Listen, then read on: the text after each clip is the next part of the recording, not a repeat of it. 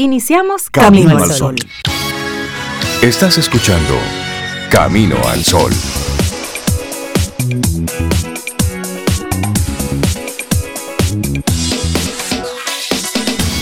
Y hoy, como siempre, el tema del día, la sugerencia que trae Camino al Sol para poner en tu agenda, y es el orgullo. ¿Es bueno? ¿Es malo? Bueno, el orgullo. Vamos a hablar un poquitito sobre esto. Y la actitud camino al sol. Si piensas que el orgullo es bueno, entonces vamos a conectar con vivir con orgullo. Una cosa es orgullo y otra cosa es ser orgulloso. Son dos cosas que es bueno que hagamos la diferencia. Y, Pero vivir, estar orgulloso. Y estar orgulloso. Otra connotación. Es otra connotación. Sabes que el orgullo en muchos países es fuente de, alianzas, de tribus, de pueblos o fuente de, mucha muerte y de mucha tristeza. Estoy viendo una serie en Netflix que se llama Borges y hay un capítulo buenísima. Recomendada para todos los políticos. Sí, el tema es político. Como me encanta esa línea, pues. Y en ese tema, la protagonista visita Groenlandia. En uno de los primeros capítulos visita Groenlandia. Hay una situación terrible ahí de suicidio masivo de jóvenes.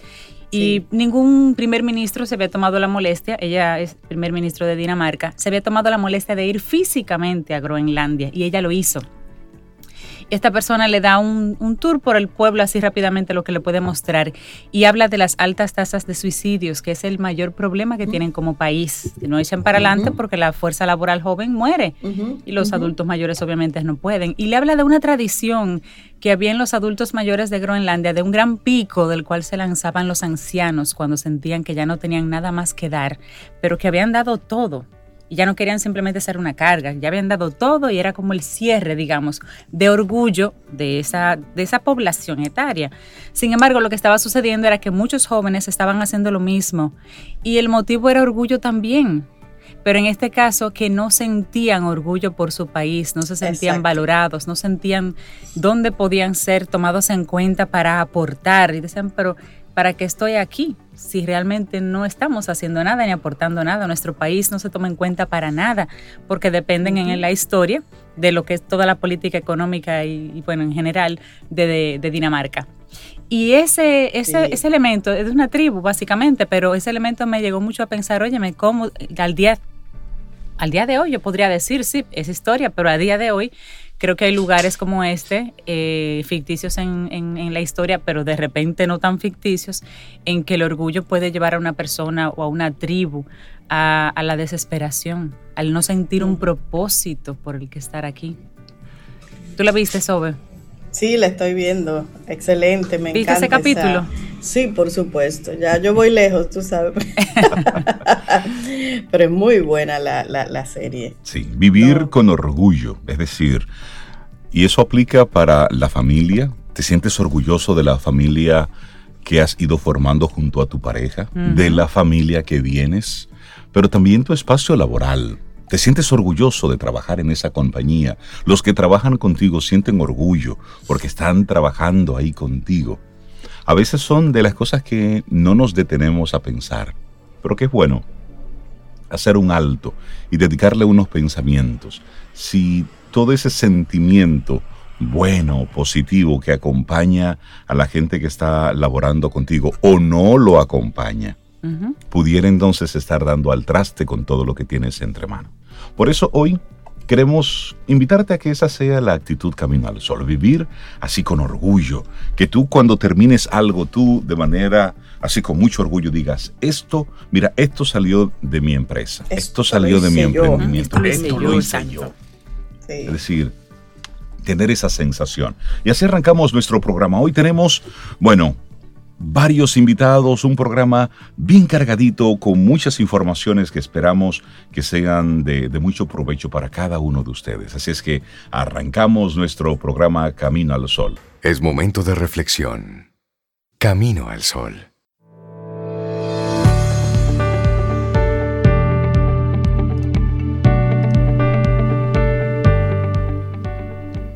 Si bien es cierto que el orgullo se puede entender como una palabra negativa, son muchas las personas que aún infravaloran el poder de respetarse a uno mismo. Elena Poe, tomada del libro No es orgullo, es amor propio, y me llevó toda la vida aprenderlo.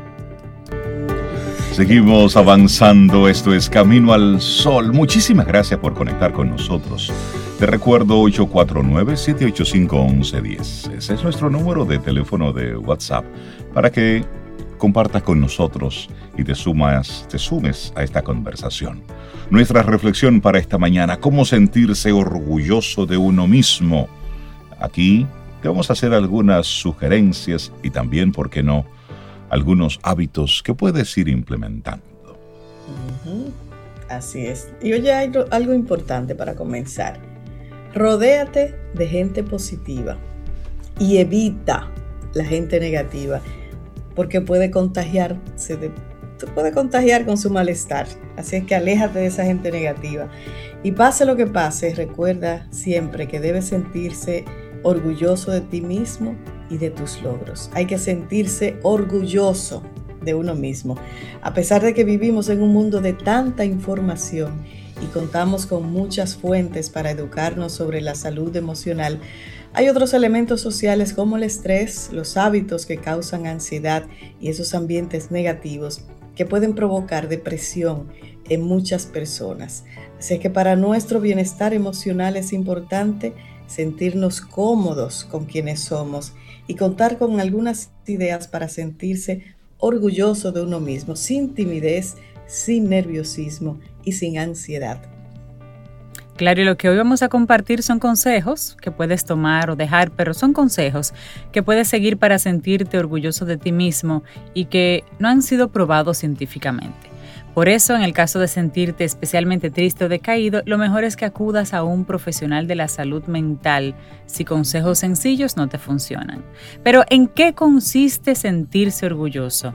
Hoy en día, con tanto contacto con otras personas, es común que recibamos mensajes, directos e indirectos, en los cuales nos pueden criticar por nuestra forma de ser, por nuestra autenticidad, o recibir mensajes subliminales indicándonos que deberíamos ser, vernos, actuar, hasta pensar de otra forma o como otras personas.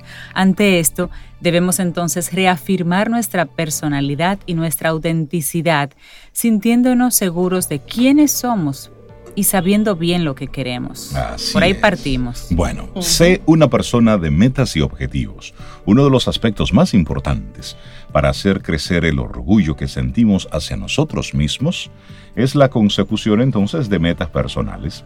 Cuando se logra algo que nos hemos propuesto, desarrollamos un profundo sentimiento de autoestima. Por ello es importante que tengas metas y objetivos en diferentes áreas de tu vida Trata de fijar estas metas de manera diaria, semanal, mensual, anual, no importa. No tienen que ser necesariamente metas grandes como alcanzar un trabajo muy bien pagado. Puedes empezar con metas simples, pero que sean efectivas. Algo así como organizar mejor tu closet o establecer una mejor comunicación con tus seres queridos. Todo esto también debes celebrar y no ocultar tus logros sin importar por pequeños que sean. Esto complementa la consecución de tus metas haciéndolas evidentes, celebrándolas, comunicándolas a tus familiares y amigos. Se trata de crear un hábito, no como un acto de vanidad, sino como alguien que reconoce y acepta sus cualidades personales y también, ¿por qué no?, sus virtudes. Sí, y otra también es, rodéate de positividad.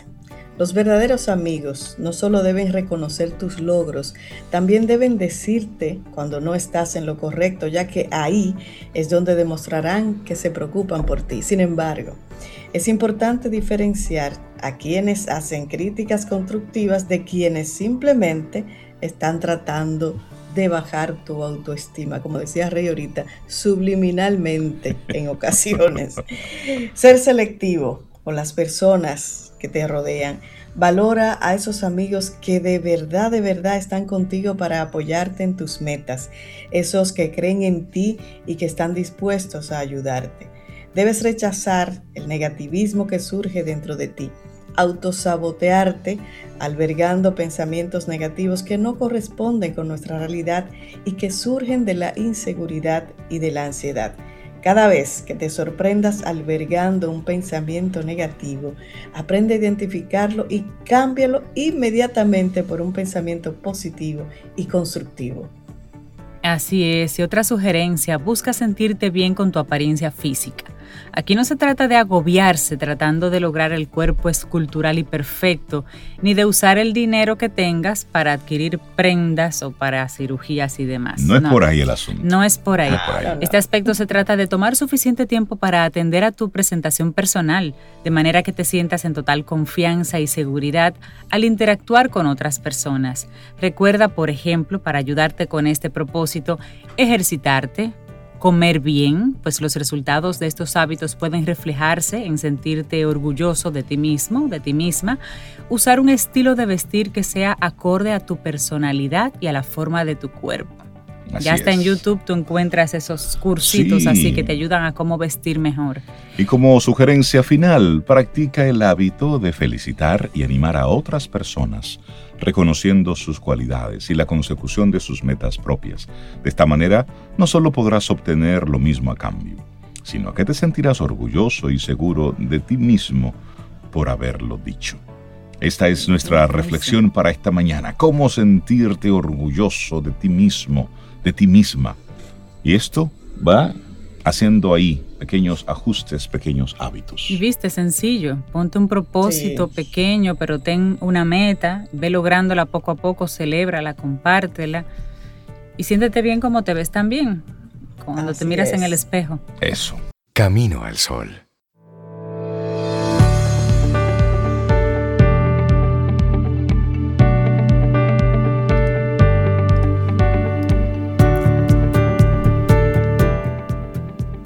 El orgullo es bueno, es malo. Por lo pronto, Marilyn Monroe decía que querer ser otra persona es un desperdicio de la persona que ya eres. Totalmente de acuerdo con Marilyn Monroe. Yo también. Oh, pero venga acá, hermano. Oh, oh, no. Señores, seguimos avanzando, sí, y es momento en el que vamos a estar reflexionando sobre el planeta estaremos reflexionando sobre nuestros recursos naturales con una persona que maneja muy bien el tema y que en muchos casos está en el corazón donde pasan las cosas. Daniel Abreu, buenos días, bienvenido a Camino al Sol, ¿cómo estás? Muy buenos días, pues muy bien, eh, siempre contento Bienvenido otra vez, Daniel. Y feliz cumpleaños, que estuvo tu cumpleaños. Sí, Daniel estuvo el, cumpleaños hacia atrás. porque cada año él va poniéndose más joven.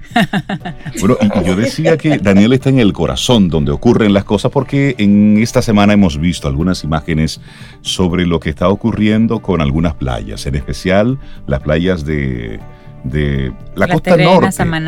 De Samaná. Y bueno, Daniel, tú que vives en esa zona, ¿qué fue lo que sucedió en esta semana con, con la playa que entró suavemente en algunas zonas? De hecho, que todavía está sucediendo de alguna manera. Es un fenómeno natural eh, que se produce eh, por el paso de un huracán de manera lejana, que en este caso ha sido el huracán Teddy, que aunque está muy lejos de las costas de República Dominicana, la fuerza que se genera dentro del océano llega hasta nuestras costas en forma de un oleaje muy fuerte, fuera de lo común, es decir, muy por encima de lo normal. Entonces, es un oleaje que en, el caso, en este caso actual ha durado varios días, eh, un oleaje muy, muy alto, es decir, eh, las playas de la zona de las terrenas han estado en banderas rojas durante casi toda la semana. Y eh, como muchos han visto en este video en redes sociales, en algunos momentos, porque digo en algunos momentos, porque aunque el video capta un momento, yo entiendo que no fue el único momento. No, claro. El, el mar ha subido tanto que ha llegado incluso a entrar en, en propiedades, en hoteles. Entonces, eh, lo que, lo que es importante saber es que es un fenómeno natural y la reflexión que quiero compartir con este fenómeno es que hay una ley que dice que no se debe construir a menos de 60 metros del mar. Entonces, este es un ejemplo de por qué. Muchas personas se preguntan, ¿y por qué no se puede construir en menos de 60 metros del mar? Eh, bueno, este es el ejemplo, porque eh, eh, si observan bien el video, se nota de que la propiedad está a menos de 60 metros Por supuesto. del, mar. la playa entra hacia hasta la piscina llega. Sí, entonces el mar reclama su espacio. La playa reclama su espacio, si uno se la quita, ella dice, mira, esta parte me corresponde. Discúlpame, pero vengo hasta aquí. Tú no deberías estar aquí. Entonces, eso es importante para que no nos, no nos quedemos nada más con, con, la parte como, wow, qué fuerte el mar. Sí, el mar es fuerte. Sí. Y por eso tenemos que respetarlo. Y eh, este conocimiento técnico se sabe hace mucho tiempo. Por eso lo que nos corresponde como humanos es eh, tomar las precauciones y nosotros seguir las reglas que hacen que la naturaleza siga su curso y nosotros estemos muy bien con ella. Claro, muchísimas gracias por compartirnos esto, ya que tú estás en esta zona ahora mismo. Y hoy el tema que nos vas a, a compartir está muy cerca de la capital y está vinculado a las cuevas del Pomier. ¿Qué está sucediendo en las cuevas del Pomier y cuál es el impacto que esto tiene? Eh, muchas gracias eh, por introducir el tema de hoy, que es un tema muy importante, que está muy, muy cercano a mi corazón. Y lo primero es que tenemos que eh, conversar es, ¿qué son las cuevas del Pomier? Y las cuevas del Pomier es un monumento arqueológico ya declarado oficialmente por, por, el Estado como un patrimonio cultural de, de todo el país. Y las cuevas del Pomier eh, se encuentran en San Cristóbal, bastante cerca de, Santo Domingo. Y no solamente son unas cuevas que tienen eh, una gran cantidad de pictografías y petroglifos taínos y una gran cantidad de, murciélagos que habitan. Hay una, biodiversidad importante también eh, de árboles en toda la zona, sino que las cuevas del Pomier son las cuevas con más petroglifos y pictografías de toda la República Dominicana. Estamos hablando de más de 500 pictografías y petroglifos. O sea, es el monumento arqueológico taíno más importante del punto de vista de la cantidad de producción eh, artística y cultural del mundo taíno es la más importante del país, la que tiene más, es impresionante la, cantidad eh, de pictografías que tiene la cueva del, Pomier. Eh, suman más de 50 cuevas interconectadas. Cuando uno va y las visita, lo que uno ve a lo sumo son tres, son 50. estamos hablando de un espacio gigante, es como una ciudad. Estamos hablando que eso, eso es una ciudad de cuevas que se encuentra ahí. Así es. Eh, ahora, ¿cuál es el tema con las cuevas del Pomier?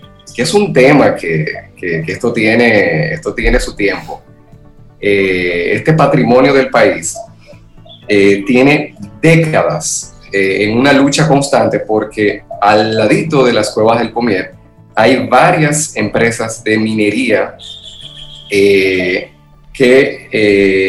se encuentran en sus predios. Y digo porque son varias y en diferentes momentos de la historia ha habido conflictos con alguna de ellas, eh, a veces se van como turnando. Eh, las cuevas, al ser tan grandes, al comprender un territorio tan enorme, eh, están rodeadas por caliza. De hecho, la caliza es posiblemente uno de los materiales más abundantes del país. Entonces, en esa zona hay una presencia muy importante de caliza y eh, hay varias, por más de cinco empresas de minería que eh, sacan piedras y tierra caliza al ladito de las cuevas del Pomier. Ha habido un conflicto eterno. Eh, uno de los grandes defensores, que también es mi amigo, Domingo Abreu, alguna gente cree que es mi, que mi tío, pero somos amigos. un gran ambientalista, Domingo Abreu, y uno de los grandes defensores del mundo taíno y de las cuevas del Pomier. Él, desde hace muchísimas décadas, junto con la comunidad, em, empezó a crear conciencia de, del valor que tienen estas cuevas hasta que eventualmente fueron declaradas patrimonio del país. Em, en este momento que estamos hablando, eh, en días recientes, eh, grupos comunitarios, a los cuales yo también conozco, que son personas que nacieron en los predios del lugar, y que ellos mismos se han asumido como guardianes de ese, de ese espacio. Eh, ellos han hecho, han compartido la denuncia de que una de estas empresas está intentando dinamitar una de las cuevas. Es una cosa muy seria. Entonces, Eso es muy serio. Sí, muy serio. eh, hay, hay evidencia en imágenes que se ve eh, perforaciones que eh, lucen, pues son perforaciones muy profundas y que tienen el mismo aspecto que tiene una perforación al cual se le va a poner una dinamita. Exactamente. Ah. La empresa, Ajá. sí, Sí, sí. La empresa eh, se ha defendido diciendo que lo que está haciendo es iniciando un proceso de reforestación. Ajá. Eh, ahora, toda la evidencia en Para terreno, eso. Y para eso tiene que perforar. sí, es, es bastante sospechoso. Sí. Muy, muy sospechoso. Entonces, eh, la parte positiva es que la comunidad se ha movilizado, que grupos ambientalistas de la zona de San Cristóbal eh, incluso han convocado a varios periodistas de, de difusión nacional que han hecho reportajes sobre lo que está sucediendo. Es decir, que digamos que hay un, un problema eh, eh, muy antiguo, estamos hablando de los años 70. Se estima, esto es importante saber, que de las cuevas del Pomier ya al menos cuatro ya fueron dinamitadas hace décadas.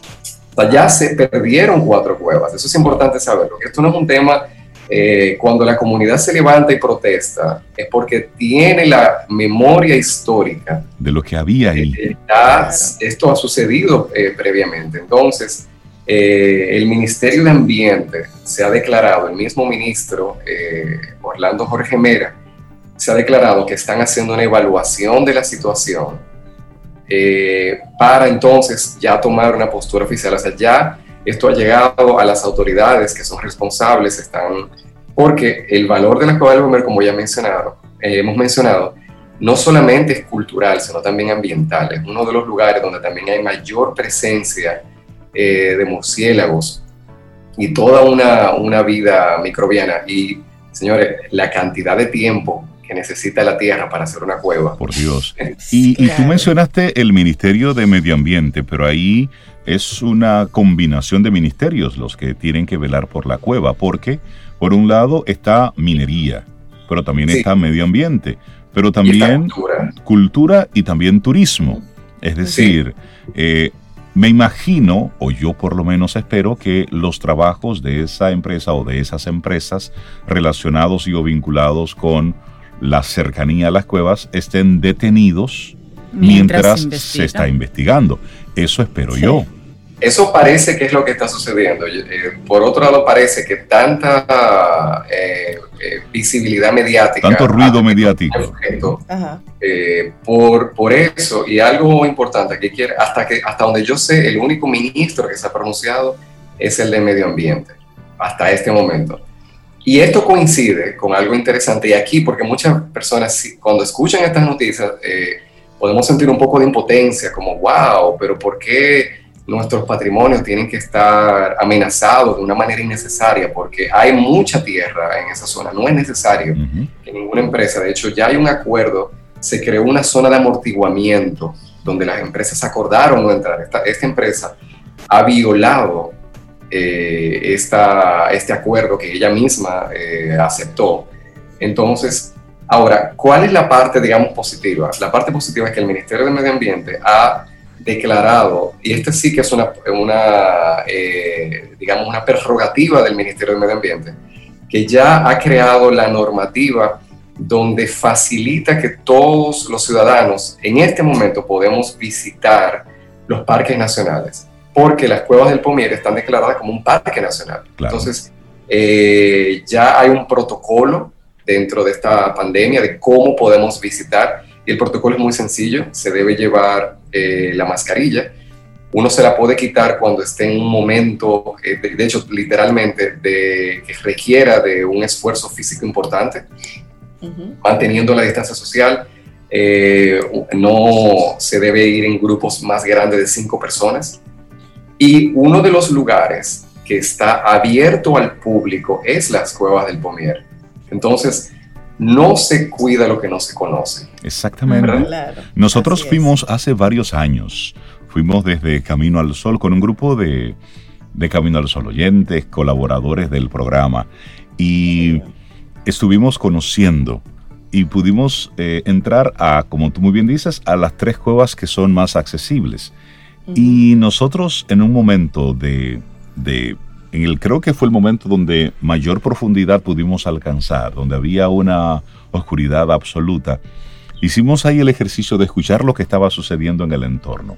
Y a lo lejos, a lo lejos, se podían escuchar los taladros de, los, de las maquinarias realizando sus trabajos. Y eso que estaba fuera, ¿no? Pero era evidente el impacto de todas esas empresas mineras en todo el entorno a las cuevas del Pomier. Ahí hay una comunidad que, que vive, que nació, que es de esa zona y de ahí son los, los mismos guías, los guías, la gente que está siempre conectada con las cuevas, están ahí y son los testigos vivientes de todo lo que ha estado sucediendo. Y es para ocuparnos, como en esta época de pandemia, de aislamiento, donde todo el mundo estaba recogido en sus casas, como estas empresas aprovechan esos momentos para hacer lo que entienden pueden hacer con absoluta libertad. Y ojalá, y, hemos sabido que hay algunos eh, diputados, algunos políticos que han estado subiendo a las cuevas de, Pomier en todos estos días, buscando precisamente conocer más, más información. Pero es importante ah, que se sea contundente. Ah, es importante, que, bueno que lo mencionas. Eh, por, por un lado, eh, la cueva en sí eh, se pone en peligro, se afecta y la vida que está dentro de la cueva, especialmente los murciélagos. por eso también el Ministerio de Ambiente toma eh, liderazgo eh, en, este proceso. Y eh, la invitación que yo quiero hacer es a las personas que les preocupa este tema, es que aprovechen ahora este fin de semana y vayan a las cuevas del Pomier, que se encuentran solamente a media hora de Santo Domingo. Muy fácil de llegar. Tú pones en Google Maps cuevas del Pomier, te lleva derechito para allá. Es interesante cuando es porque la, es impresiona la primera vez que uno va cuando uno está entrando al territorio de la cueva del Pomier, lo primero que uno ve es la mina. Exactamente. Tú crees que estás entrando a, la mina. Al que nunca ha ido, sí, estás en el territorio correcto. De que pasas la mina vas a entrar ya a la parte de la cueva. Es impresionante porque la, la, la mina como que te recibe a la cueva. En la cueva del Pomier no solamente se observan, eh, y hay unos guías maravillosos que son de la misma zona, sino que ellos mismos hacen artesanía taína. Eh, hacen instrumentos, hacen artesanía, uno de, el único lugar que yo he visto en el país donde fabrican el tambor taíno original, que se, los taínos lo llamaban mayohuacán, en las cuevas del Pomier, artesanos de la comunidad lo fabrican. Es el único, yo no he visto en ningún otro sitio en el país donde lo hagan. Eh, y eso fue una iniciativa que apoyó el Ministerio de Cultura. O sea que las cuevas del Pomier tienen un, un valor actual y de, y, y de eh, aprendizaje, de conexión, de esparcimiento súper, súper potente que eh, más allá de la cueva, el activismo y el conocimiento artístico de los eh, taínos de hoy, que son esa gente que están ahí, porque tú lo ves y, tú dices pues, que, se te ha parecido un taíno desde de los tiempos de antes. es una gran experiencia, es hermoso, o sea, los alrededores de las cuevas son preciosísimos. Así que eh, nuestra invitación es que la visiten porque también cuando más personas van a la zona, hay más defensores y las empresas. Claro. Eh, eh, habrá más gente que cuide. Y, mirar las posibilidades, Daniel, porque nosotros viajamos a otros países lugares como México, lugares, eh, bueno, Egipto, lugares donde hay ruinas que nosotros queremos conocer, que pagamos por ella, que son patrimonios en esos países eh, y forman parte de la vida cultural, forman parte del turismo normal de esos países. Aquí, si tenemos en esas cuevas de ponerla la posibilidad de que sean atractivos turísticos y que, como tú decías hace unos días, no todo el mundo viene solamente por el sol y la playa, quieren ver otras cosas.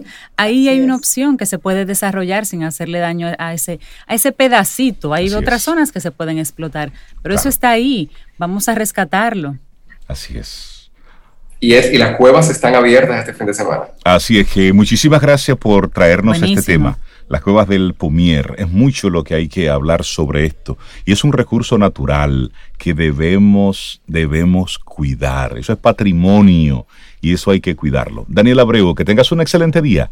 Muchísimas gracias. Gracias, Daniel. Siempre, siempre. Gracias. Gracias, Daniel. Mm, disfruta tu café en compañía de Camino al Sol. Vida. Música. Noticia.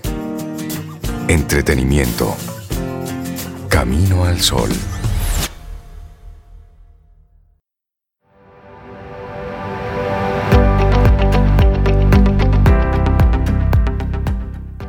Según Mina V, ella dice, estoy enamorada del arte de conocerme a mí misma. Me encanta eso. Seguimos avanzando. Esto es Camino al Sol. Recuerda, conectamos a través de caminoalsol.do y también estación 97.7 FM. Le damos los buenos días, la bienvenida a nuestra profe de música, Melissa Moya. Buenos días, ¿cómo estás? Hola. Hola, Melissa. Hola, Melissa, buenos días, ¿cómo estás? Muy bien, muy bien, sobre todo porque hoy finaliza el segundo módulo de, el primer módulo de apreciación musical para melómanos. Tuvimos Ay, dos bien. grupos. ¿Y qué tal la experiencia? Chévere. Bastante enriquecedor. Bueno. Eh, realmente las retroalimentaciones que he recibido son bastante positivas y les aviso que ya justamente hoy abrí las inscripciones del próximo módulo que va a ser en octubre. Más información en mi página Ah. web, Buenísimo. Ah, elisamoya.com. Ahí está Qué Melissa, bueno, señores. Qué bueno. Sí, sí, Buenísimo, Melissa. Qué bueno que mucha Qué gente lo esté bueno. aprovechando. Y hoy vamos a hablar sobre el canto llano y la polifonía medieval. Mm, Correcto. Nosotros estábamos hablando en el episodio anterior sobre cómo era la música en la era medieval. Vimos los instrumentos y una de las cosas que vimos es que se dividía en tres grandes grupos. El canto llano, la polifonía y la música profana. Sí. Y la vez pasada hablamos más de la música profana, pusimos algunas audiciones y demás. Pues hoy vamos a conocer un poquito más sobre el canto llano y la polifonía, que son otros eh, dos de los géneros que se hacían en ese tiempo. Lo primero es que, eh, como había mencionado, Guido d'Arezzo, que es un, un monje italiano, es el primero que empieza a escribir la música en, en, un- en una, en un- en una forma muy parecida a la que tenemos hoy en día, que es lo que se llama notación gregoriana. Y consistía en que había un dibujo de cuatro líneas, que es lo que se llama tetragrama, cuatro líneas y tres espacios, y sobre esas líneas y espacios se escribían las notas musicales. Pero ¿cómo eran las notas musicales? Eran cuadrados, simples cuadrados. Si por ejemplo yo hacía una melodía tipo ah, habían tres cuadrados que uno iba, era más bajito, el otro iba en la línea siguiente, el otro en la línea siguiente. Ok. ok. Y así era como se escribía en aquel entonces, precisamente para poder mejorar, me, me- recordar cómo eran los cantos de aquella época. Por eso es que desde entonces que tenemos una partitura más fiel de, y, desde entonces que empiezan a haber partituras dentro de nuestro repertorio eh, en cuanto a historia de la música, ya propiamente dicho.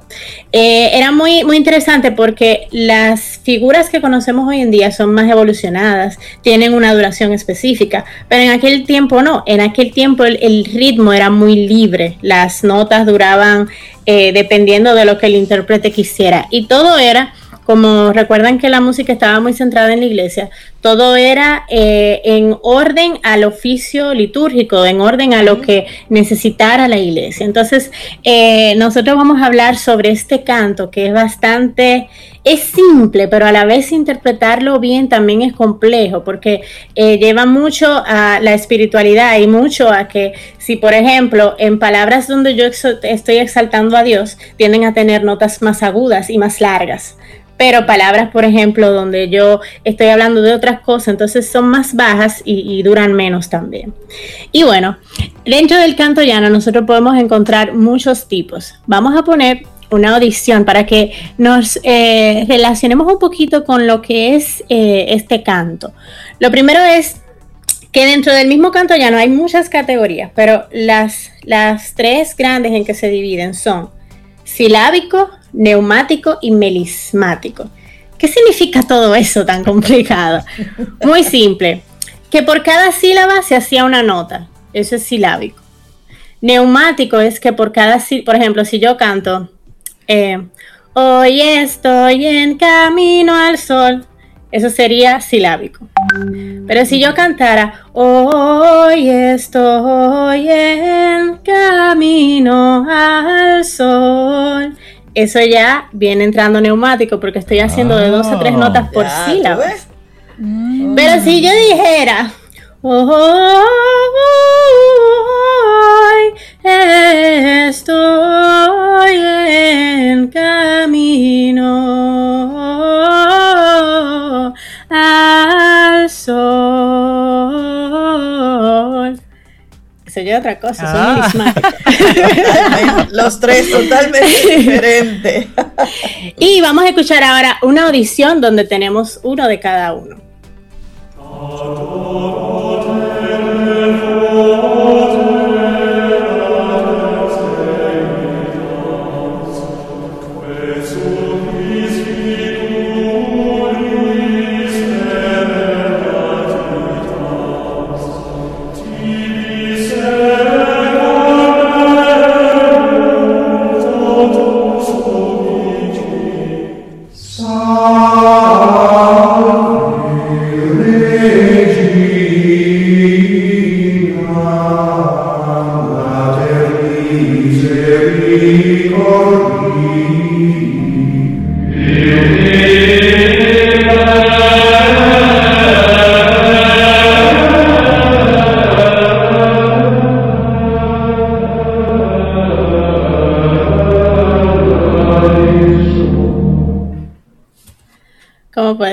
Escuchar. qué bello eso. Qué bello suena eso. Me encanta. Sí. ¿Qué pasa con la, con la edad, eh, con, con, la música en esta edad? Precisamente las capillas y las iglesias eran construidas de una forma en que la acústica o sea, el, eh, eran edificios altos, entonces arriba habían cúpulas que entonces cerraban el sonido. El sonido tenía bastante reflexión. Y si cantaban dos personas parecía que eran muchas. Entonces eso es parte de lo bello de, eso. Y de hecho por eso es que ahí eh, se prefiere muchas veces hacer conciertos en, en, lugares que habían sido eh, capillas anteriormente, pero es porque están diseñados para, para eso. y es muy interesante cómo los, o sea, los cantos de aquella época eran básicamente en latín. Eso es la característica de, eh, del canto gregoriano.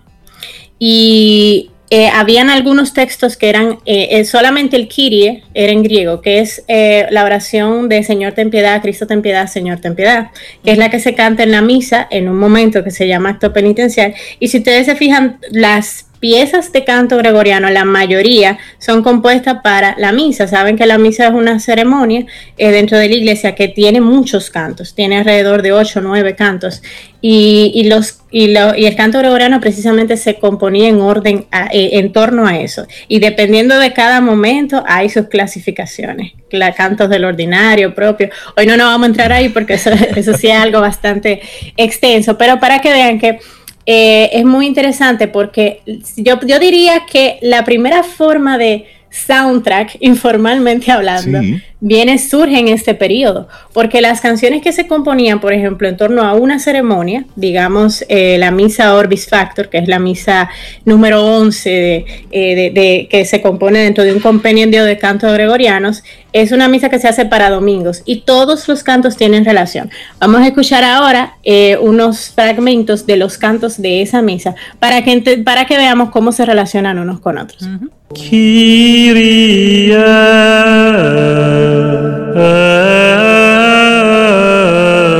eleison. Gloria in excelsis Deo. Et in terra pax hominibus bone voluntatis. Sanctus, Sanctus,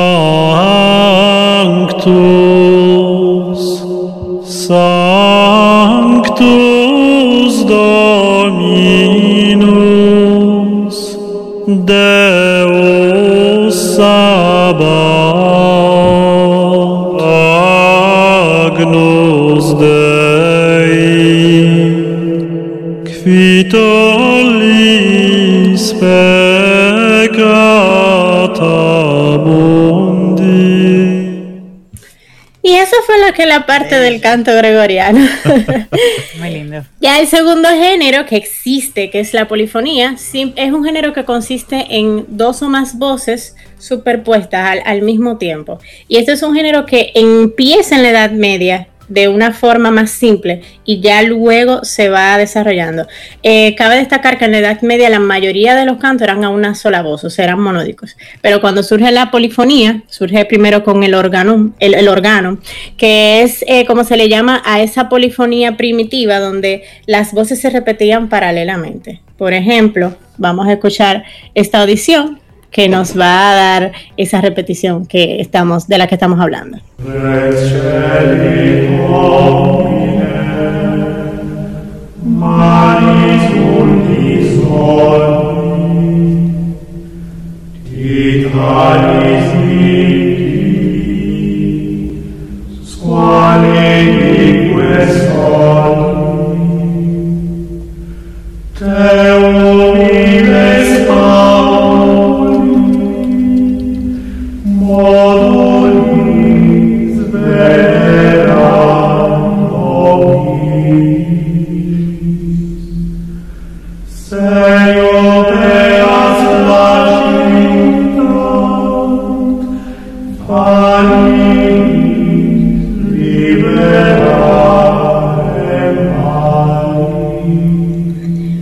Fíjense como en este canto hay dos voces y como si la, así como la melodía sube, baja.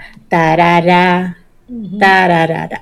O sea, hacia hacia arriba y hacia abajo. Es lo que se llama ese movimiento paralelo. Esa música es tranquilizadora. A mí me encanta. Es decir, Sobe, ya logramos identificar una música que nos tranquiliza sobre. Ella está mira tranquilita, solamente en modo me lo estoy disfrutando. Precioso. Correcto, y, y, tiene que ver con, con, la, con el motivo por la que fue hecha. Eh, que esa espiritualidad se refleja bastante en la música. Y bueno, finalmente tenemos el motete, que el motete es una composición polifónica eh, para ser cantadas en las iglesias y sus temas son comúnmente bíblicos. Vamos a escuchar la última audición, que es de Philippe de Vitry. Ya dijimos la vez pasada que en la era medieval comienzan a existir los compositores reconocidos. Vamos a ver este motete, In arboris tuba sacre fide. Vamos a ver cómo hay tres voces diciendo cosas diferentes. Fue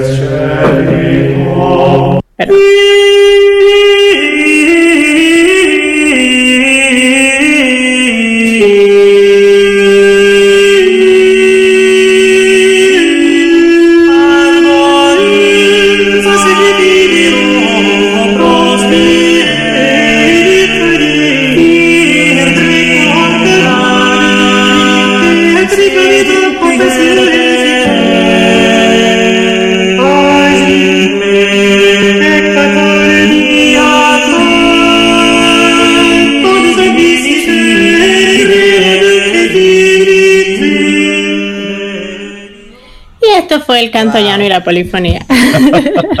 Melissa Moya, muchísimas gracias por esa instrucción del día de hoy. La gente que quiere entonces, vamos a repetirlo, formar parte de esos talleres interesantes que estás dando de apreciación musical. Eh, sí, pueden entrar a mi página web melissamoya.com o también me, y ahí está incluso el formulario de inscripción o me pueden escribir también a melissamoya.gmail.com o por Instagram, Melissa arroba Melissa Moya A. Buenísimo. Melissa, que tengas un preciosísimo día. Muchísimas gracias. Nos despedimos con una versión de Eric Whitaker de Ave María Stella, a propósito de que ayer fue Día de la Virgen de las Mercedes y de un compositor de finales de la era medieval. Nos vemos. Gracias. Melissa, muchísimas gracias, Melissa. Bueno, pues vamos a, a colocar, Rey, ese tema Ahí de Werick, eh, Ave María Estela se llama esto. Ahí va.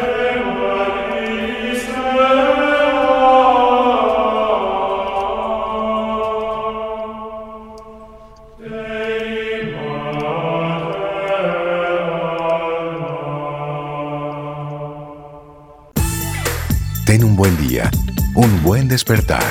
Hola. Esto es Camino al Sol. Camino al Sol.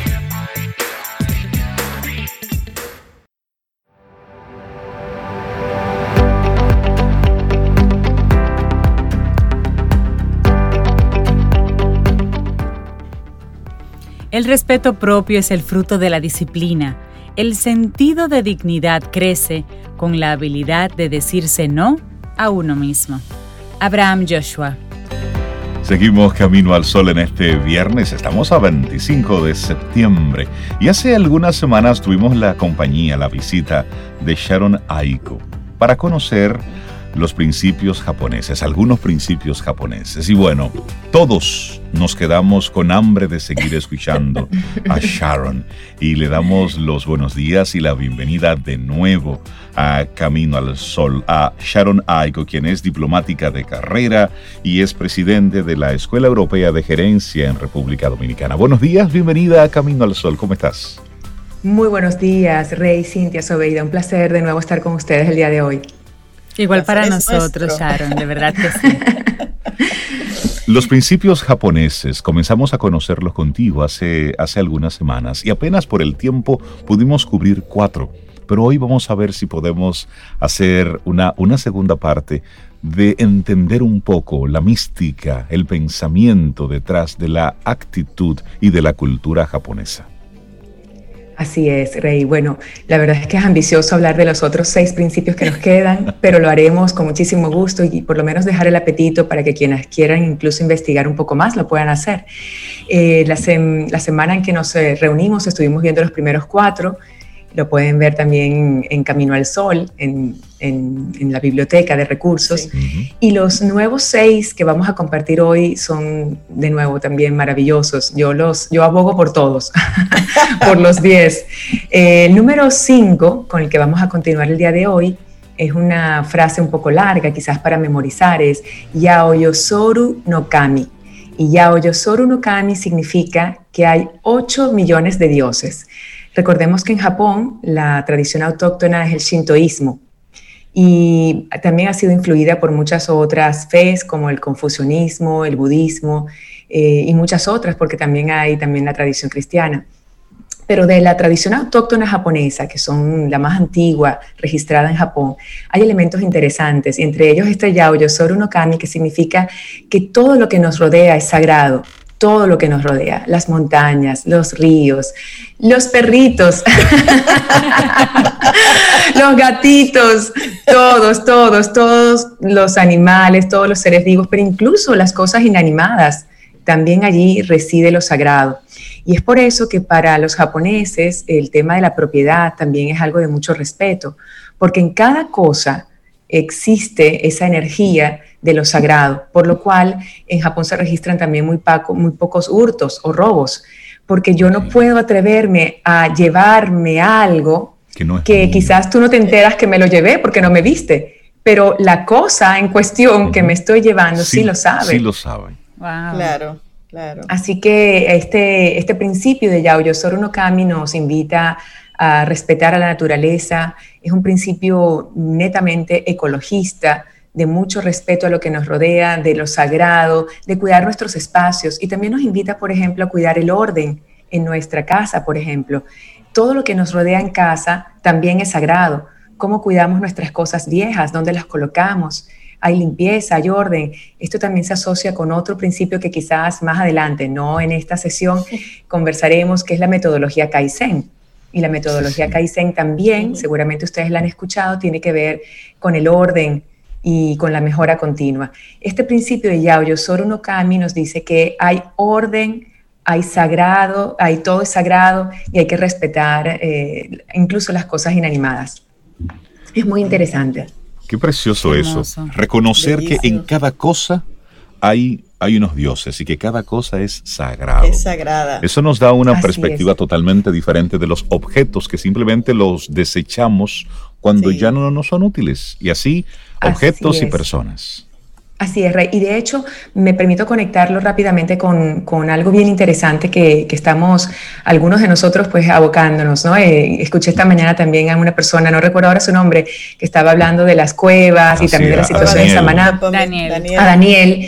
Y fíjense, el tema de la, de la sostenibilidad, de los objetivos de desarrollo sostenible y de la economía circular, también nos invita a unos patrones de consumo diferentes. Eso que acabas de decir respecto a las cosas, es que las utilizamos y las desechamos el consumo está orientado fundamentalmente a un placer de corto plazo, un beneficio de corto plazo y no a reutilizar. Si nos damos cuenta, la naturaleza reutiliza todo, nada se pierde. en cambio, el ser humano con la economía lineal extrae recursos, los utiliza y los desecha y por eso tenemos estos residuos sólidos, por eso tenemos los océanos como están. Sin duda alguna, este principio de Yayo Soru no Kami, que nos habla de lo sagrado y del respeto a todas las cosas, vivas y no vivas, es una invitación también a ser mucho más ecologistas y, apostar por la sostenibilidad, que es el futuro de las próximas generaciones. Totalmente. El próximo principio, el número 6, se llama Ma. Ma significa pausa, significa algo neutro. Y tanto en arquitectura como en comunicación, por ejemplo, y también en la música que estaba ahora mostrándonos Melissa, y en muchas otras disciplinas, más significa pausa o un cambio en la tonalidad o un espacio neutro que nos eh, de alguna forma prepara porque viene algo a continuación. En la comunicación asertiva, los buenos oradores saben que tienen que hacer pausas inteligentes. Es decir, no es simplemente llenar el espacio con el sonido de tu voz y con el contenido de tus palabras, sino que en algunos momentos, de forma muy inteligente, se hacen pausas. Y lo mismo ocurre con la arquitectura. En la arquitectura en Japón se aprovecha mucho este concepto, este principio, que implica hacer una antesala de lo que viene después. Cuando visitas un museo japonés, cuando vas a un jardín zen, cuando vas a un templo sagrado, es interesante observar ese principio, porque vas caminando por una zona y de repente consigues que es todo muy minimalista, muy simple, te quedas, bueno, yo pensaba que iba a encontrar algo más eh, exuberante. Sigues caminando y después aparece algo que te llama la atención. Quizás no es eh, exuberante al estilo occidental, porque en Japón sin duda el principio del minimalismo sobrevive, pero esa preparación lo que nos hace es sorprendernos cuando encontramos lo que viene a continuación. Y el ma en nuestras vidas implica que siempre tiene que haber pausas, siempre tiene que haber momentos de preparación. No podemos estar continuamente en un ritmo intenso, sino que necesitamos también hacer pausas. Y esto me recuerda también al hábito número 7 de Stephen Covey, que dice afilar la sierra. implica justamente cuidarnos, eh, recuperarnos, llenarnos de energía para continuar el camino. Y afilar la sierra implica que la sierra somos nosotros. Y en la medida que está afilada, cortamos más árboles. Pero si seguimos empecinados en cortar árboles con una sierra desafilada porque no tenemos tiempo, eh, sin duda la efectividad baja. Totalmente. Me encanta ese, ese principio. Me encanta. Ma, así es. El número 7 es un principio además que en estos tiempos tan difíciles de COVID-19 creo que vale la pena rescatar. El principio número 7 es kintsugi, Kin es el kanji de oro, Itsugi de reparar. Y esto tiene una historia muy interesante que la voy a tratar de contar muy breve. Eh, antiguamente en Japón el emperador apreciaba una taza en la cual tomaba té muchísimo, pero la taza se rompió. Y el emperador estaba muy afligido, por lo cual le pidió a los mejores artesanos del imperio que buscaran una solución. El primer artesano encontró una solución engrapando los pedazos, un estilo eh, de grapas chinas.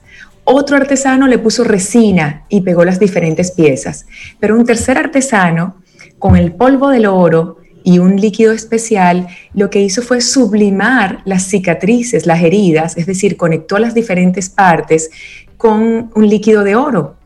Y esa pieza, esa taza de té, refleja las heridas, es decir, en lugar de esconderlas, lo que hace más bien es enorgullecerse de la cicatriz y ese artesano le comenta al emperador cuando le entrega su obra, eh, más bien usted, emperador, siéntese orgulloso de esta taza que le ha dado tantas satisfacciones, tanto té que ha disfrutado, pero que ahora además le recuerda las diferentes experiencias de la vida. Claro. Kintsugi tiene que ver con resiliencia, tiene que ver con que en lugar de esconder nuestro pasado, nuestras heridas, el dolor, el fracaso, el error, implica más bien sentirnos orgullosos porque de eso estamos hechos y lo que somos hoy en día, con todo lo que hayamos vivido, sin duda cosas buenas, algunas no tan buenas, todas ellas forman parte de nosotros en el presente y, no hay que esconderlo. Al contrario, quienes de manera orgullosa subliman, presentan sus heridas como parte de su realidad presente, de alguna forma las trasladan a un futuro mejor. Y, ese es el principio del kintsugi. Qué bello eso. Lejos de ocultar, mostrar. Sí, yo soy toda esa acumulación de cosas que he ido viviendo. Experiencias. Sí, sí, qué bello. Así es, así es. El, número 8 es el Datsusoku. Datsusoku es muy interesante. Datsusoku significa espontaneidad. Y, es interesante el tema de la espontaneidad, porque en Japón pareciera que no existe mucha espontaneidad, ¿verdad? Uno, uno eh, tiende a relacionar a Japón con orden, estructura, método, protocolo. Por lo menos eso, es lo perfecto. Que, eso es lo que uno percibe, que todo está fríamente calculado. Así es, así es. Me gusta esa, esa, apreciación, Rey. Uno siente que está todo fríamente calculado, es decir, que todo está ocurriendo en, en perfecto orden, ¿no? Y en realidad, este principio de Atsusoku, que nos habla de espontaneidad, en el fondo es algo más profundo, porque significa que para que a ti te salga bien algo, para que a ustedes este programa les salga de la forma tan extraordinaria en que sale, obviamente hay mucha espontaneidad, mucha naturalidad, mucha, eh, son ustedes muy genuinos cuando se comunican, pero no hay que dejar de decir que hay un orden, que hay una estructura, que hay una programación. que ustedes tienen muchas cosas preparadas con anticipación. Entonces, para el, el que escucha, sin duda dice, wow, Sobeida, Cintia, Rey, lo hacen perfecto, muy bien, y los invitados, todo. Pero realmente hay, hay una preparación. Mientras más nos preparamos, mientras más nos dedicamos a ejercitar algo, cualquier cosa, cualquier cosa, en esa medida luce más espontáneo y natural. Entonces, este principio de Datsusoku nos llama a ser expertos en lo que somos expertos. Es decir, reflejar espontaneidad, si bien sí te invita a ser natural, también en la medida que tú conoces lo que haces, en la medida que tú eres un especialista y has tenido el desarrollo de un hábito, en esa medida se va a sentir natural, se va a sentir no perfecto, claro que no, pero se va a sentir que fluye de una forma positiva. Así que Datsusoku implica trabajar con esfuerzo, con dedicación, con disciplina, con perseverancia, aquellas cosas que nos apasionan, recordando Ikigai, eh, aquellas cosas que nos gustan, sin duda si nosotros las practicamos, si las estudiamos, si nos esforzamos un poco más allí, ese Ikigai más Datsusoku nos hace personas de mucho valor para la sociedad. Qué hermoso. Cada principio es una, es una gran ventana. ¿eh? Sí, sí, sí, sí. Claro, claro. Así es. Eh, vamos al número 8. ¿Al número 8? No, al número 9. Oh, al número lo estamos logrando, Sharon. sí, lo estamos logrando. el número 9. El número 9 es también muy lindo. Se llama Wabi Sabi. Suena fácil, ¿verdad? Wabi Sabi. Wabi, significa la belleza que se desprende de algo humilde y simple. La belleza que se desprende de algo humilde y simple. Y sabi es la apariencia de algo usado, de algo que ya ha sido afectado por el tiempo. Y miren qué interesante. Wabi Sabi, si lo colocamos junto, tiene que ver entonces con la belleza de algo que ya refleja experiencia, uso, tiempo. Lo aprecian, por supuesto, quienes son coleccionistas de arte, quienes eh, valoran cosas del pasado, obras de arte, bueno, cualquier cantidad de cosas que tenemos que pueden tener muchos años con nosotros. Entonces, Wabi Sabi nos hace además una reflexión interesante respecto a que no existe nada perfecto. Nada, nada es perfecto. Y que saber apreciar las cosas tal como son nos lleva a la felicidad. Por eso el principio de Wabi Sabi, más allá de lo que dice literal, que significa la belleza en lo humilde, lo simple y lo que quizás está usado o se de alguna forma se percibe el paso del tiempo, significa en el fondo que en la medida que apreciamos lo imperfecto, tal como es, también nos sentimos liberados. Y es la liberación por, la, por el conocimiento de la imperfección. Y esto nos lleva también a tantas reflexiones respecto a cómo educamos a nuestros hijos con relación al fracaso, con relación al error. Y en el liderazgo, además, un concepto muy interesante, cómo nosotros necesitamos empoderar, confiar en nuestros equipos de trabajo y sobre todo tomar en cuenta que no existe nada perfecto, que el, proceso del Datsusoku, el principio anterior, en la medida que por supuesto dedicamos más tiempo a algo, pues las cosas saldrán mejor pero en ningún momento perfectas. Así que apreciar lo sencillo, lo humilde y las cosas tal como son nos hacen mejores padres, mejores líderes y sin duda también mejores ciudadanos. Totalmente. ¿Cuánto que aprender, eh? el último, chicos, el último principio, el número 10. Este principio es tan interesante. Es el principio, se, en japonés se dice Kyoryoku. Kyoryoku significa colaboración, cooperación, trabajo en equipo. Y Kyoryoku es lo que define a Japón. Yo creo que también algo con lo que vinculamos mucho a Japón es ese sentido de, comunidad, ¿verdad? Así como las hormiguitas o las abejas, y de hecho son tantos en Japón, ¿verdad? Casi 130 millones de personas que tienen que ser como hormiguitas o abejitas. Eh, pero justamente ese sentido de comunidad. A mí una de las cosas que me ha marcado muchísimo en términos visuales fue una imagen después de la Segunda Guerra Mundial eh, después de la bomba en Hiroshima y Nagasaki, donde salieron unas imágenes publicadas en blanco y negro de maestras al pie de un árbol, eh, rodeados todavía de escombros, al día siguiente después de la bomba en Japón, dando clase. Wow. Wow. Dando clase. Al estilo socrático, ¿no? al estilo socrático, pero cuando pensamos no podemos dar clase, tenemos que postergar la educación, no tenemos las condiciones, no está la laptop, no está el internet, no tenemos a los profesores preparados. ¡Wow! ¿Qué mensaje tan grande en esa imagen de la prensa japonesa?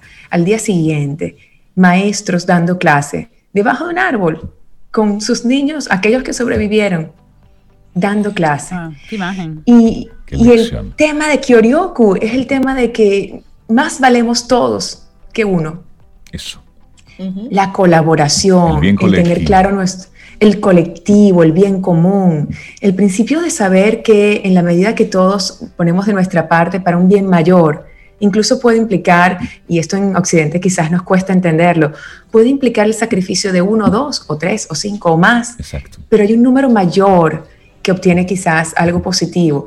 Aquellas personas, en estos días estaba con mis hijos viendo una serie sobre la misión a Marte, eh, bien interesantes de ciencia ficción, pero cuando vemos los logros de la NASA, cuando el hombre pisó la Luna, en el futuro quizás Marte y otros planetas, quién sabe, cuántas personas se han sacrificado para lograr lo que la humanidad ha logrado en términos de ciencia, de investigación. Cuando el accidente terrible de Fukushima, eh, en la central nuclear en Japón, algunos quizás lo recuerdan, generó un susto global ¿no? por el tema nuclear. Hubo personas, ingenieros, que decidieron ah, de manera voluntaria entrar en la planta y exponerse a la radiación para tratar de minimizar el impacto y tratar de alguna forma de cerrar, bueno, no sé los términos técnicos, de cerrar el peligro que podría exponer a toda la comunidad en Fukushima y por supuesto a Japón y al mundo, porque era un tema bastante grave. Esas personas que sacrificaron su vida porque saben que aunque no mueran de inmediato pueden tener consecuencias por la radiación. ¿Por qué lo hacen? ¿Por qué nos cuesta también tanto en Occidente? Valoramos más la, parte individual, sin duda que esa parte colectiva es difícil. Este es un concepto bien complejo y, de mucho debate, ¿no? el tema individual y colectivo, muy complejo. Pero nos invita a reflexionar y creo que es interesante quizás buscar lo mejor de los dos mundos, el apreciar y buscar nuestro bien personal y simultáneamente no dejar de auspiciar el bien colectivo, el bien común. Totalmente.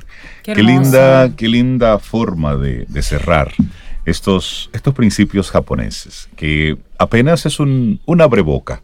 Es, Son apenas pinceladas de, de, de ese mundo que está ahí porque nosotros aquí en Occidente todavía tenemos que aprender tanto, tanto que debemos aprender. Escuchando a Sharon es pensar, ¿cuándo podremos nosotros hablar de los principios dominicanos? Y, ojo, ¿Qué sueño? Y ojo, ¿eh? No significa Ay, que sí, pero claro que sí. Hay principios. Y, no significa que, Japón sea el país perfecto. Pero sí, esos, esos conceptos, esa mística, esa razón de ser, eso que motiva a esa colectividad, a comportarse como tal, creo que es una gran lección y es un gran aprendizaje para nosotros, los latinoamericanos. Temprano en la mañana decíamos cómo el escenario de la ONU se convirtió en el lugar perfecto para los países de Latinoamérica mostrar todos sus trapitos al sol y mostrar todas las diferencias que tenemos, todos los desencuentros. Y ahí es donde nosotros debemos reflexionar como ese colectivo, cómo debemos nosotros pensar un poco más en lo que nos une más que lo que nos separa. Sharon, muchísimas gracias. Esa reflexión, final me llega al corazón. Muchísimas gracias. De verdad que sí. lo que nos une más que lo que nos separa. Creo que vale la pena que todos pensemos en eso. En lugar de identificar diferencias, eh, a ver, Japón, Estados Unidos, Francia, como seres humanos, como humanidad, como padres, como mujeres, como caballeros. A ver, todos tenemos que encontrar más bien aquello que nos une. Así que ese mensaje final creo que es un principio importante del cual todos tenemos que adherirnos y practicar. Sharon Naiko, muchísimas gracias por compartir con nosotros este tema tan interesante y espero que podamos seguir esta conversación en otro momento. Muchas gracias. Amén. Un abrazo y feliz día. Ten un buen día, un buen despertar. Hola. Esto es Camino al Sol. Camino al Sol.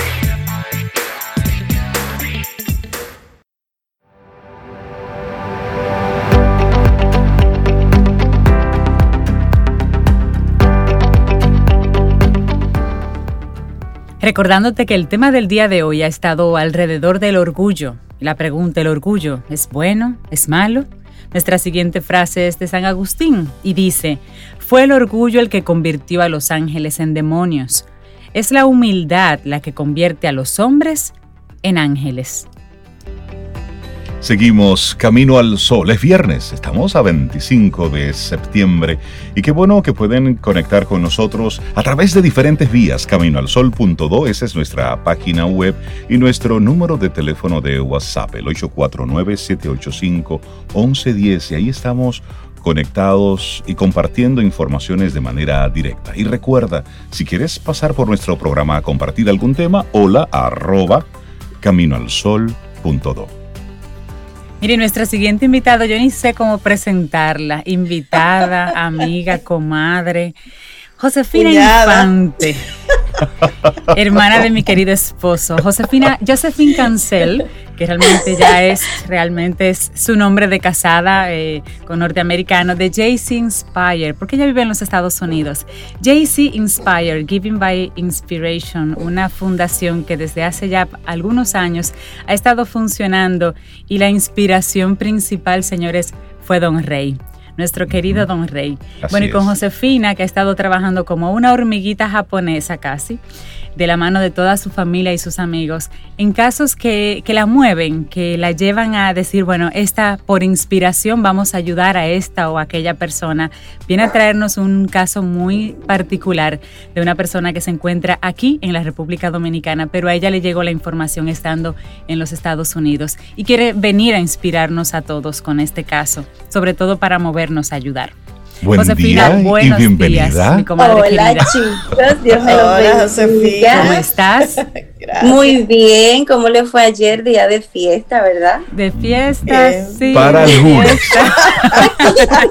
para el lunes.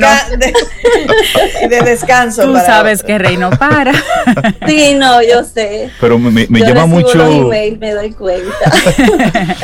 Hablemos un poco de, de JC Inspire Foundation, que como decía Cintia, desde hace algunos años ha estado desarrollando actividades. Y para quienes no la conocen brevemente, ¿qué es JC Inspire? JC Inspire surge con el amor y la inspiración, no con la obligación de ayudar, sino por inspiración. Porque ayudar eh, es, un, es un mandato que nos dio Dios, pero cuando tú lo entiendes y lo haces, es la, la mejor forma de agradarle a Él. Porque Él nos dio claros, claros preceptos, claras informaciones en su libro que es la Biblia, que, que les recomiendo al que no lo conoce que, que, lo adquiera y pueda eh, entenderla. Y, y, a través de la Biblia tú tienes directrices. Y JC Inspires, gracias a mi papá, Reinaldo, eh, que todos lo conocen y los que no conocen está en la página que puedan escuchar su, su, su forma de ver la vida. Sí, su reflexión. Entonces, el, la oportunidad de haber sido criados y educados con un Señor tan lleno de, de directrices, de, de, yo diría que, que sabía a qué vino a esta tierra. Papá supo a qué vino. Entonces eso le dio la oportunidad a nosotros como sus hijos de, tener una formación muy, muy íntima, muy personal. Y ya cuando papá parte, ya JC Inspires, eh, tiene ya sus objetivos, sus proyectos y en República Dominicana vamos todos los años a hacer el proyecto Lo que es Caritas Felices, que todos mis familiares, tanto Puerto Rico, República Dominicana y Miami, estamos involucrados. Esta es una fundación familiar, amigos. Y trabajan de gratis, porque nosotros no cobramos nada y trabajamos todo el tiempo. Anoche terminamos a, la, a las 12, 12 y media de comenzar a empacar la ropita que va para República Dominicana, que gracias a Dios es mucha. Y, y comenzamos a las 4, 3 de la tarde, y eran las 12 y media y todavía no hemos terminado de comenzar a empacar. Y ese trabajo es un trabajo de amor. Y hay un caso en particular que llamó la atención de, de JC y es el caso de, de Nicauris, una, una joven dominicana que los, algunos medios se han hecho eco de la situación de esta joven, pero nos gustaría que tú pongas un breve resumen de cuál es su situación y por qué eh, se mueven a apoyarla.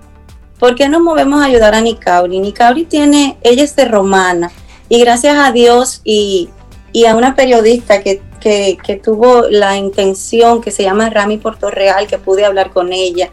Eh, Rami hizo la, entrevista y dio al ojo público la situación de Nicauri en un canal de televisión que tiene mucha audiencia en República Dominicana. Gracias a esto, eh, la Fundación John Péame la semana pasada pudo llevarle algunas ayudas de artículos de primera necesidad como eh, eh, creo que le llevó medicinas, eh, cosas importantes para ellos. y también la semana antepasada, ellos pudieron ver al doctor Cruz Jiminián y al doctor Bolívar Alcántara en la clínica del doctor Jiminián. La condición de Nicauris ahora mismo no es operable porque ya ella lleva ocho operaciones en el, transcurso de su vida y ella apenas acaba, acaba, de cumplir 18 años. ¿Qué pasa con esta enfermedad? Esos tumores van saliendo en todo el cuerpo y ya la cantidad, y no solamente eso, la operan y vuelven a salir. ¿Qué pasa? Al llegar a nosotros este caso en particular, nosotros no, eh, Rey lo sabe, nosotros no trabajamos simplemente con la persona, para nosotros es importante, tanto para voluntarios como para lo que ayudamos a trabajar con las familias. Y nosotros enfocamos la situación como familia. En este caso en particular, en Icauli no es operable por el momento, por, eh, sobre todo por uno que tiene en el cuello, que saben que están todas las venas, las articulaciones por ahí. Es decir, eso no es abrir por abrir. Ahí deben hacerse una, una eh, un, estudio muy minucioso para no poder poner en riesgo la vida de, de Nicauri. Nosotros, eh, ellos pudieron mudarse, gracias a Dios, a otra vivienda para que Nicauri tenga su propia habitación. ¿Qué hicimos nosotros? Nosotros eh, recolectamos y parte de, nuestros ingresos personales lo pusimos para la compra. Ya ella tiene su cama, eh, pequeña, como su mamá la quería para ella, con el mejor colchón que pudimos conseguir en el área de la Romana. Entonces, ya le enviamos la primera caja, pero esto no es todo. Ellos son cuatro niños. Es decir, una mamá y un papá que tengan una, una persona enferma en una casa, saben que es difícil. Una enfermedad de largo término es muy difícil de costear porque incluye incluye muchas cosas, la cita, llevarla, si tú no tienes transportación, el taxi, o, si la compadre no te puede llevar, una persona que te pueda llevar. Es, un, es, un, es una cadena de, condiciones que van. Por eso nosotros estamos eh, motivando a que puedan ayudarlos a ellos para que puedan llevar el día a día. No es solamente eh, que ellos resuelvan con Nicauri, sino acuérdense que hay una niña de cuatro años, por ejemplo. Eh, a la mamá me contaba que el hijo mayor quisiera ser pelotero, pero cómo ella le paga, le paga una clase de una clase de, juego de pelota. Y, es bueno ahí destacar que ambos padres trabajan, los dos son conserjes eh, dentro del sistema de, la, de las escuelas públicas, pero eh, están haciendo, y tú muy bien dices, hay una persona enferma en la familia tiene un impacto en todos los miembros. En todos. Y por eso para nosotros como fundación siempre nos enfocamos en la familia como tal. Por eso nuestros voluntarios son papá, mamá, hijo o tío, sobrino, para que en esa familia haga ese cambio. Y es una oportunidad de, de realizar una acción. Claro. Entonces, eh, tenemos eh, la oportunidad, nosotros acá hicimos la, tenemos la cuenta de GoFundMe, pero pueden ir a www.jcinspiresfoundation.com y ahí van a encontrar el caso de Nicauri. Este, también hay videos en las redes, pueden entrar a la página de Rami Portalatín para que vean la historia.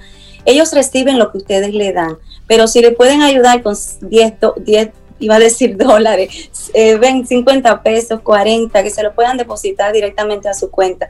No es lo mismo tú decir cómo lo voy a hacer Claro. eh, si, si tú estás solo. Entonces, la situación de Nicauli como familia puede pasarle a cualquiera de nosotros, ya sea que es. tengan una enfermedad terminal, como hay tantas que han pasado. Entonces, yo, yo los invito y los inspiro, porque vuelvo a decir, hay que estar inspirado, hay que estar inspirado para todo, hay que ser, eh, ponernos en, en el lugar del otro para, para ver qué diferencia podemos hacer. No es que cambiemos el mundo, porque no lo vamos a cambiar así de un despertar, solo Dios hace esas cosas, pero nosotros podemos poner eh, en nuestro corazón, en nuestra mente y sobre todo hacer que nuestra alma tenga un propósito válido que diga, wow, pude hacer la diferencia. Y por eso les voy a compartir los números de cuenta de, de Yulisa Peña, que es la mamá. Ella también nos compartió su teléfono para que cualquier persona que quiera hablar con ellos, ella es sumamente amable, ella está sumamente agradecida por todo lo que ha recibido. Y Nicable, aunque no habla mucho, ya le da, le da mucha vergüenza que la vean. Va a decir, ellos como familia, para pedir ayuda, eh, yo me imagino que, que fue muy difícil, porque la gente no nos gusta pedir ayuda, no le gusta, nos ponemos en vergüenza. Pero pueden llamar a Yulisa al 809-969-1539. Ella tiene, ellos tienen dos cuentas. Si no pueden ayudar di- directamente hacia acá, los que están fuera en Estados Unidos pueden entrar a nuestra cuenta de, de GoFundMe, que está compartida en nuestras páginas de Inspire Y Foundation. la vamos a compartir aquí también. Todos También ustedes la pueden compartir. Y también ella tiene una cuenta Banco Popular que es el 08 18 84 48 96 y también en Banco del Reservas que es la 96 02 43 15 60. Hay una muy buena noticia. A Nicauri le eh, hubo una universidad, y perdón si no recuerdo el nombre, que le concedió una beca para estudiar contabilidad. Sí. Entonces, es decir, ella tiene sueños, ella, ella se graduó de high school y, y, y es un aquí. cuerpo. Es decir, ella tiene inspiración, es decir, vamos a inspirarnos con Nicauri. Yo, yo creo que, que esta es una historia eh, de una familia que, que tiene una situación delicada, pero inspiradora a la misma vez. Así es. Ella se graduó recientemente y como tú muy bien dices, cada vez que sale uno de esos tumores, pues la va eh, incapacitando. Sí, y que sirva esto y nos unimos completamente a ese, a ese clamor, a ese pedir ayuda por alguien que en este momento necesita de nuestra colaboración, de nuestro apoyo y lo que ella necesita y con ella, por supuesto, a toda su familia. Claro. Ellos están haciendo la tarea, están haciendo el esfuerzo, están yendo, pero al mismo tiempo no pueden solos. Y Claro, y- es que nosotros nos pongamos también un poquitito en esos zapatos, porque Claro hoy por ti, a lo mejor mañana por mí. Así es la realidad. Claro que Así sí. es. Y otra cosa, quería decirles que eh, ellos se mudaron a una casita más cómoda, como les decía yo de vivir. Cuando hicieron las entrevistas ya ellos no están ahí. Ella, ellos, gracias a las ayudas y a la misma motivación de tener nue- nue- nuevas cositas, tuvieron la oportunidad de mudarse a una casa. Pero también hay que pagar la casa, es un poquito más costosa. Sí, es decir, que esos, esos recursos que, que puedan ellos tener va a ser para un uso bueno y válido. Ellos no están pidiendo. Esto es la fundación que lo está haciendo para cuando nosotros recolectemos una buena cantidad de dinero, llevársela y poderlos eh, apoyar. y poderlos apoyar. Pero Muchísimas si ustedes desde gracias. allá Claro, pueden hacerlo. desde aquí apoyo y sé que muchos Camino al Sol oyentes se sienten motivados y conectan con eso. Vamos a repetir la página que es jcinspiresfoundation.com. Ahí están los detalles de este caso y sí, conectar con con esa inspiración de, de apoyar por inspiración porque hay otros que lo necesitan. Josephine Cancel. Te amo. I love you. Mi querida hermana, cuídate mucho. Que Dios te siga Cuídense bendiciendo. ustedes, que Dios me los bendiga. Amén. Sobe, te Cuídate quiero, los mucho. extraño. Eh, sigan cuidándose. Sí, Sí, Ya nos veremos por allá, un beso a todas Besos a todos por allá, A mis esa tribu. Y esperamos que hayas disfrutado del contenido del día de hoy. Recuerda nuestras vías para mantenernos en contacto. Hola arroba caminoalsol.do. Visita nuestra web y amplía más de nuestro contenido. Caminoalsol.do Hasta una próxima edición. y pásala bien.